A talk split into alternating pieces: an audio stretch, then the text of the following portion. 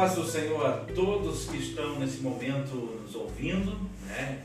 Futuramente vai estar aí nas redes sociais, podcast, e queremos saudar a todos com a paz do Senhor. Está no ar mais um podcast da Assembleia de Deus em Curitiba, a Igreja Sede, da, onde tem o superintendente de evangelismo, o pastor Edgar Leite, coordenador de discipulado, o pastor Milton Campos, e eu, evangelista Dorival da Cunha, é, sou um dos auxiliares desses grandes homens né, que estão aí de frente com esse lindo trabalho. Pastor Milton Campos está aqui ao meu lado e é esse papo que nós vamos ter falando sobre o evangelismo, ele anda junto, colado, né, unido com o discipulado. Meu caro Dorival Cunha, é sempre um prazer falar sobre isso. Mas antes de continuar, eu quero desejar a você que tem uma boa recepção e que o Divino Espírito Santo, o ensinador, aquele que nos for enviado para isso. Jesus disse: Ele virá para vos ensinar todas as coisas e fazê-los lembrar de tudo quanto eu vos tenho dito. Amados, é o seguinte: não cabe mais essa coisa de separar, só evangelizar e esquecer que os evangelizados precisam ter um cuidado, um carinho, tal qual um bebezinho que nasce. Na realidade, eles são bebês na fé. São os neoconversos. E se não houver esse cuidado de discipular, ou seja, cuidar, amparar, zelar, alimentar, acompanhá-los, fatalmente vamos perdê-los. Primeiro porque o inimigo de nossas almas está aí para isso. E a primeira coisa que ele faz é lançar dúvida. Será que eu estou certo? Mudar de religião? É, aceitar essa nova crença? Mas será? E sabemos que a dúvida precede, sem dúvida, uma coisa muito fatal. Medo, dificuldades, que certamente eles terão naturalmente. Mas quando temos um cuidado de discipulá-los, mantê-los, orientá-los e sentir por eles aquilo que Paulo disse: Eu sinto por vocês dores como que de parto, até que Cristo seja gerado em vós. Maravilha, pastor Milton Campos, que alegria, né? Estamos juntos aqui na superintendência, né? Com esse equipamento, né? Fazendo essa gravação. Pastor Milton, o senhor falou algo muito importante, né? Essa união do evangelismo com o discipulado, a importância do discipulado. Porém, a gente percebe que estamos realizando o evangelismo, entrou a pandemia, o evangelismo não parou, muitas congregações, líderes evangelistas, pastores de Leite, sempre avante, sempre fazendo o evangelismo, evangelismo de rua, mutirões, né? casa em casa, culto nos lares, é, é, trabalho de evangelismo nos hospitais, dentro de casas de recuperações, né? no evangelismo individual, nas praças, meio dos becos, né? nas, aí nas comunidades, o evangelismo está sendo ministrado e também, não somente é, a, a, a esses trabalhos, porém também os trabalhos de evangelismo nas empresas, como o senhor já participou com algumas comigo. É, mas o senhor falou algo muito importante, que é necessário a gente abrir os nossos olhos, que é sobre a importância não só de ganhar, mas sim a importância que eu acho fundamental é o cuidado dessas pessoas. É o mantê-las entre nós, é torná-las integrantes de um todo não é apenas investir em anunciar o Evangelho. E às vezes, meu irmão Dorival, eu acho que a, a gente precisa tomar cuidado, porque há investimentos, eu venho da área empresarial, que a gente não deve só fazer, porque vai desperdiçar o investimento. Se você não tiver quem cuide, quem ampara, quem zela, não tenha filhos.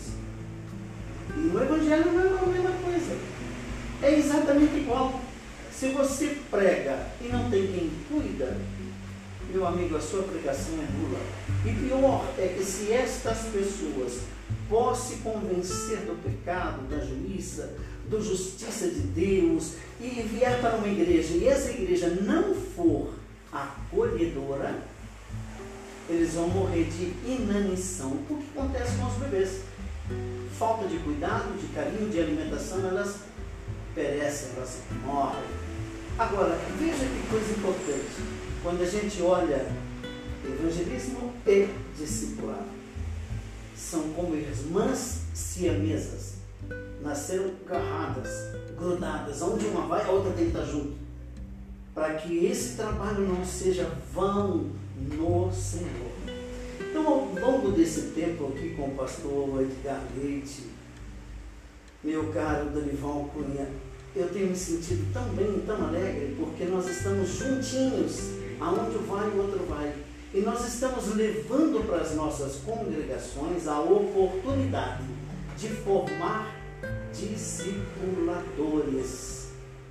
Nós gostaríamos que toda a congregação assumisse o papel de babá, de mamãe, para pegar esses bebês na fé e levá-los no colo, nos braços, pela mão, até que eles firmem os pés e possam andar sozinhos.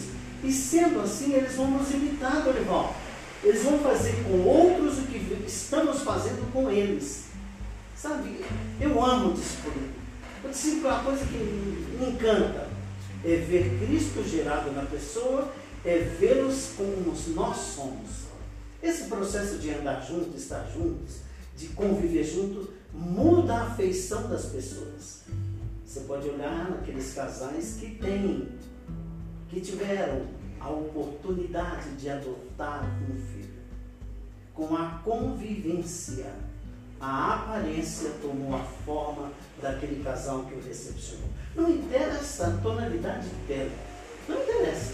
Mas o físico, o olhar, o semblante, a forma de falar, de se posicionar é tal qual papai e mamãe. Então, em nossas igrejas, nós vamos fazer todo o possível de manter esse relacionamento, tornar os nossos cristãos como discipuladores, apadrinhado, apadrinhando um recém-convertido. Ah, o resultado nunca será nulo. Pelo contrário, essa pequena semente vai germinar crescer e frutificar na graça e em Cristo Jesus pelo nosso trabalho. Maravilha, pastor. E a importância, né, não só do discipulador, né, sim toda a, a, os membros né, da igreja entender a importância de agasalhar alguém que está chegando, né? a importância de cuidar daquelas pessoas que estão dando os. É, eu hoje, engraçado, nós estamos aqui em Curitiba, num momento de muita friagem, está até garoando, né? Mas eu ao sair de casa, minha esposa me viu agasalhado e falou, olha, não tá bom só esse agasalho. Olha só Peraí, volta aqui. Eu falei, mas pra quê? Põe o outro. Põe o outro. Ela falou tão carinhoso que eu acabei colocando uma outra blusa. Eu estou aqui com você, Dorival, agasalhadinho. É verdade. Quer dizer, eu estou vestido e revestido. O que nós queremos na realidade com o discipulado, andando com o evangelismo, é que um ganha, o outro cuida, ambos eram.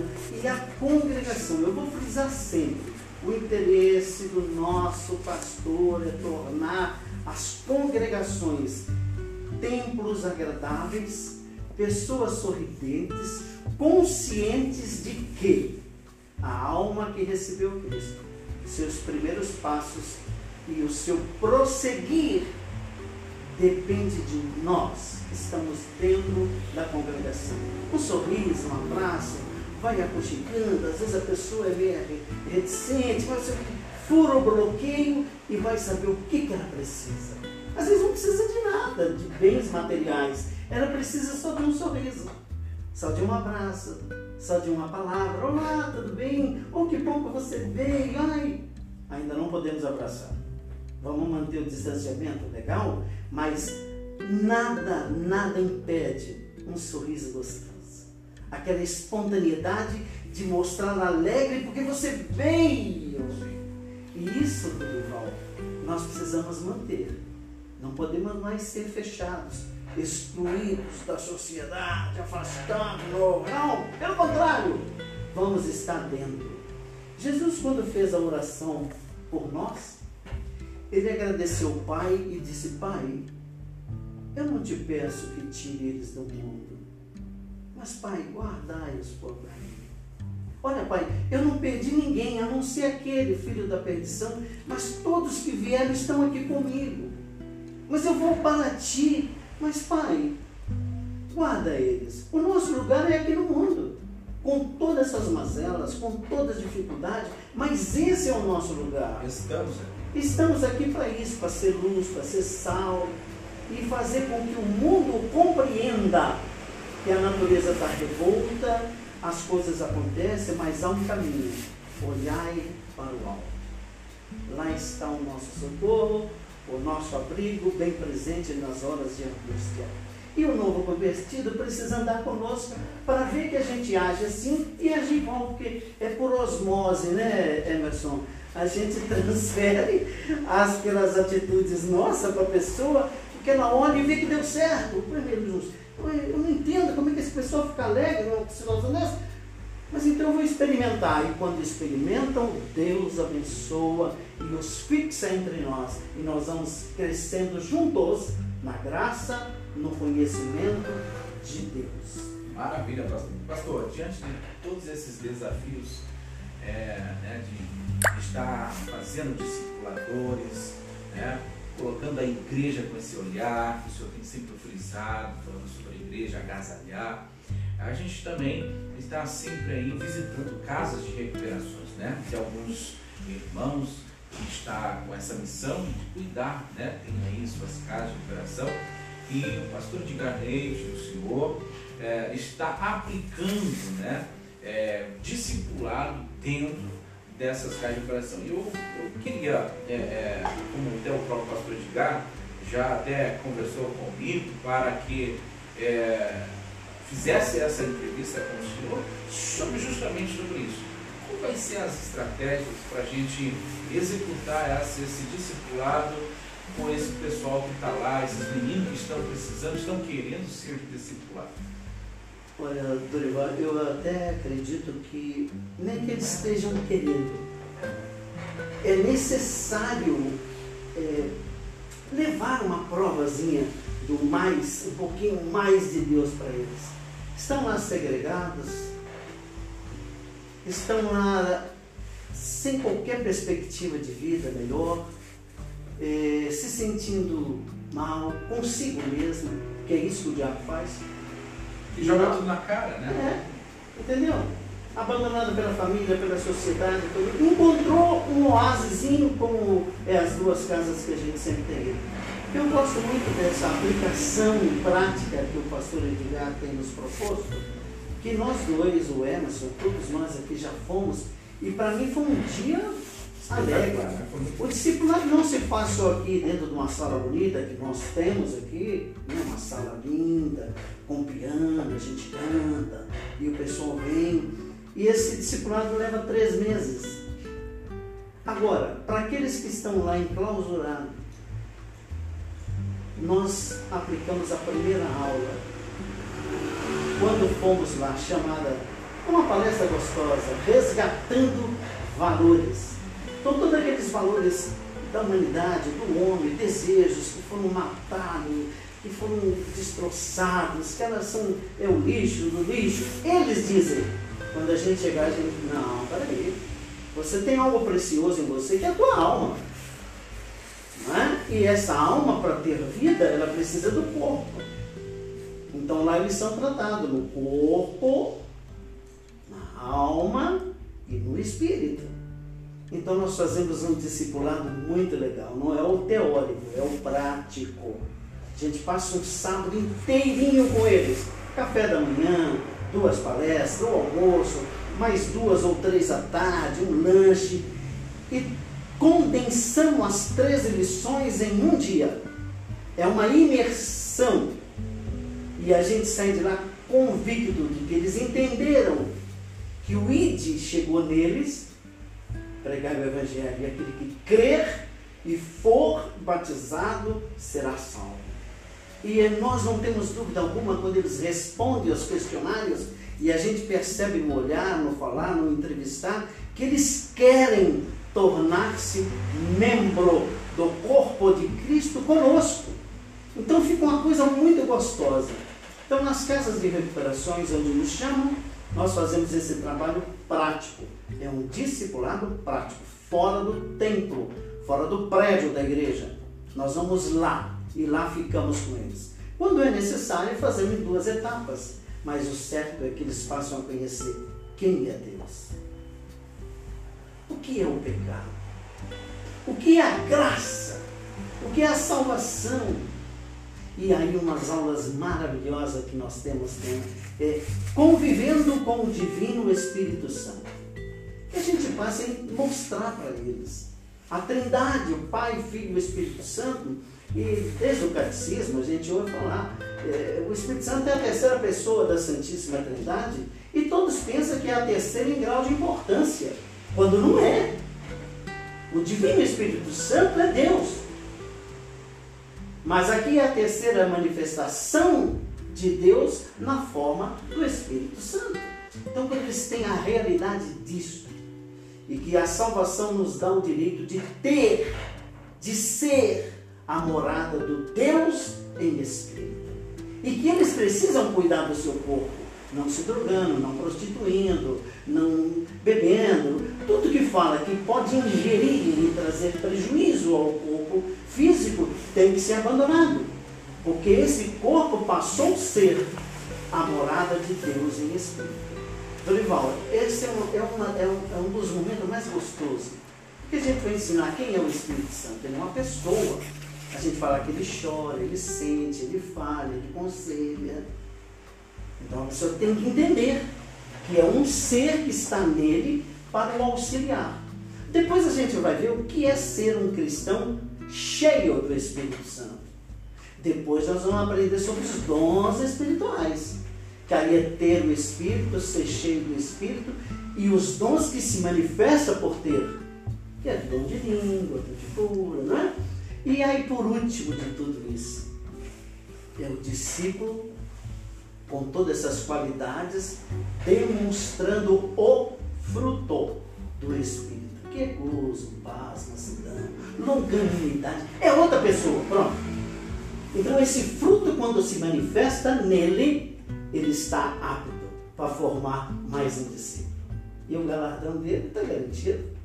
Não é? Então é muito gostoso essa saída daqui para esses lares facilitando o acesso ao ensino bíblico e essa formação de caráter cristão que todos devemos ter.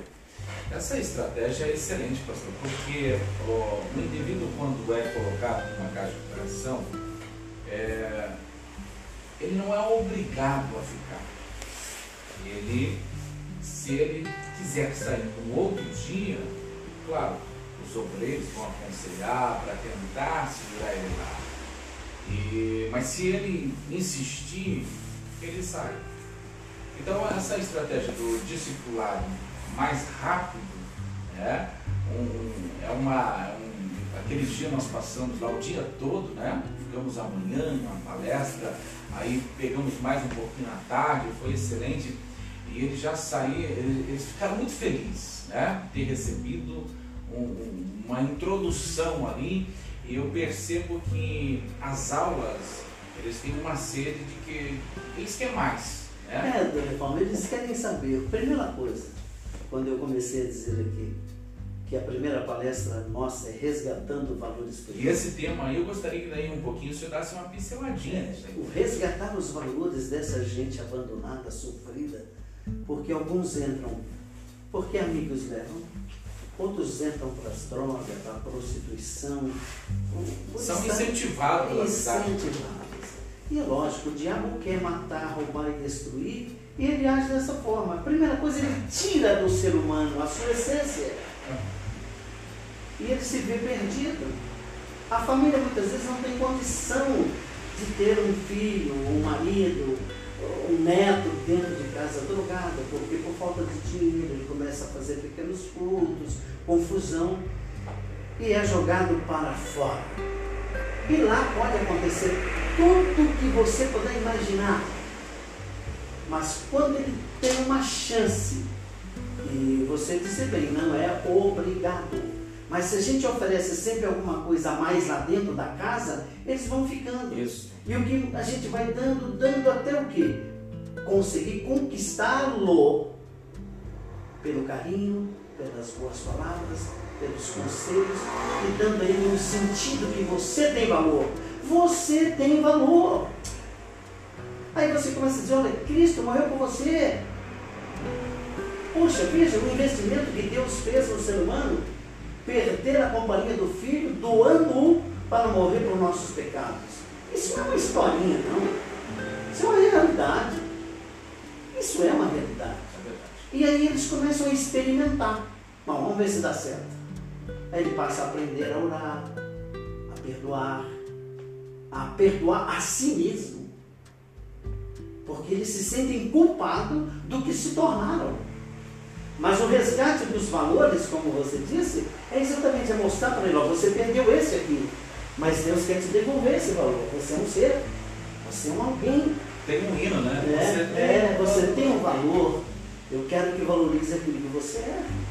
Então essa palestra é gostosa e a gente vê na ministração dela o semblante mudando, Isso. voltando, e a pessoa começa a raciocinar, não, peraí, ainda tenho chance. Nossa, eu tenho chance. Puxa, mas então se eu tenho chance, eu vou agarrar essa chance. E é isso que nós vamos levando com essa palestra. Resgatar aquele valor. E depois valorizar ou as habilidades. Tem gente na rua, igual, você é muito mais do que eu. Porque você tem esse ministério de acolhimento. Minha gente, está na rua médico, dentistas, advogados. Está na rua uma turma de gente que tem um conhecimento cultural imenso, são Isso. artistas, Eu já encontrei já, eu já encontrei contador, já encontrei dentista, eu já encontrei empresários que perderam tudo, foram parar na rua. Hoje mesmo eu estava falando com o Wilson, o nome dele, né? veio todo molhado né? e, e ele era um microempresário. Né? Não tem vício nenhum, porém perdeu tudo, perdeu família nessa pandemia tudo e está na rua. Está em busca de um emprego. É, tudo tem a sua particularidade. Eu vou contar uma experiência que eu conheci de perto, de um amigo há anos, como você tem essa missão, ele também teve. Começou a conversar com uma pessoa, até que a pessoa se abriu. Ele veio rodando o mundo e parou no Brasil, e por aqui ficou, estava esquelético. E descobriram o quê? Ele tinha vindo de Israel. E perdeu o sentido de se amar, gostar de si. E ficou jogado na sarjeta. Esse homem era um médico. E depois de algum tempo, quando ele falou quem era, de que família era, e a pessoa perguntou, você não tem vontade, vontade de voltar? Ele falou, não. Eu não tenho vontade de voltar porque eles não vão acreditar em mim. Eles não vão me receber. Eu não tenho mais frente. Mas com aquela habilidade que vocês têm nesse ato de resgate, descobriram sobrenome, telefone, e aí alguém ligou lá. E quando alguém lá atendeu e soube, pediu um tempinho e vieram aqui, encontraram e levaram o filho embora. Com todo carinho. Porque tal qual a parábola do filho pródigo. O amor de mãe, o amor de pai não acaba. Por mais que o filho erre, por mais que o filho envergonhe, é filho. E Deus está nesse negócio.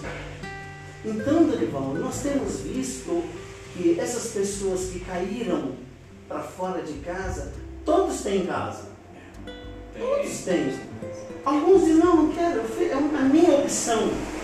Mas olha, condição uma luta, passar frio, passar fome, ser chutado. Não é normal, né? Não é normal. Então nós estamos aqui com o Evangelho que transforma, com o Evangelho que atrai, que dá de volta o sentido da vida. E eu tenho certeza, você que nos ouve, se tiver alguém nessa situação, põe ele para ouvir. Ele para ouvir. Faça um comunicado com a gente. Se é aqui da nossa região metropolitana, nós temos inúmeros lugares de acolhimento, inúmeros lugares de pessoas que pensam como nós, Dorival. Que quer dar às pessoas o valor que elas perderam, mas que tem todo o direito de retornar à realidade da vida, que é viver para Deus. Deus deu a vida. Você não é obra do acaso, meu irmão. Você não nasceu por acaso. Não. Você é resultado de um sonho de Deus. Todos nós somos. Deus nos fez, nos formou. Ele tinha um sonho. Vou fazer você assim, assim, assim. E fez. E quando você torna a meditar nisso e compreende de que há uma voz te chamando para o retorno, vinde meu filho, vinde para. Vinde todos vós que estáis cansados, oprimidos, sobrecarregados, e eu vos aliviarei. O meu fardo é leve, é suave. E aprendei de mim. Poxa, nós estamos aqui para ensinar vocês. A todos quanto quiserem resgatar os valores, recusar o mal, nós vamos ajudar essa gente. Para que você chegue ao centro da vontade soberana de Deus. Não é o fim da sua vida. Olha, é o começo. É o resultado da tua escolha. Escolha a vida para que viva. E aproveite a nossa mão estendida. Estamos dispostos a dar a você aquilo que você mais precisa. Razão para viver. E viver bem. Maravilha, pastor Milton Campos, a todos que estão nos ouvindo. Já está no final desse podcast. Lembrando que nós vamos estar sempre lançando aí umas três por semana né? E também nós temos a primeira sexta-feira do mês e a nossa programação na Rádio Marumbi, às 11 horas ao meio-dia. Você é o nosso convidado para estar sempre nos ouvindo. Sempre vai estar aí uma reflexão e também falando da boa obra do Senhor sendo realizada aqui no campo de Curitiba, onde a nossa igreja, a Assembleia de Deus, é, que tem o nosso pastor presidente, pastor Wagner Tadeu Santos Gabi, e o nosso superintendente, pastor Edgar, Edgar Leite, Leite, e o coordenador, pastor Newton Campos. E quero dizer a você: viva Cristo, vale a pena viver.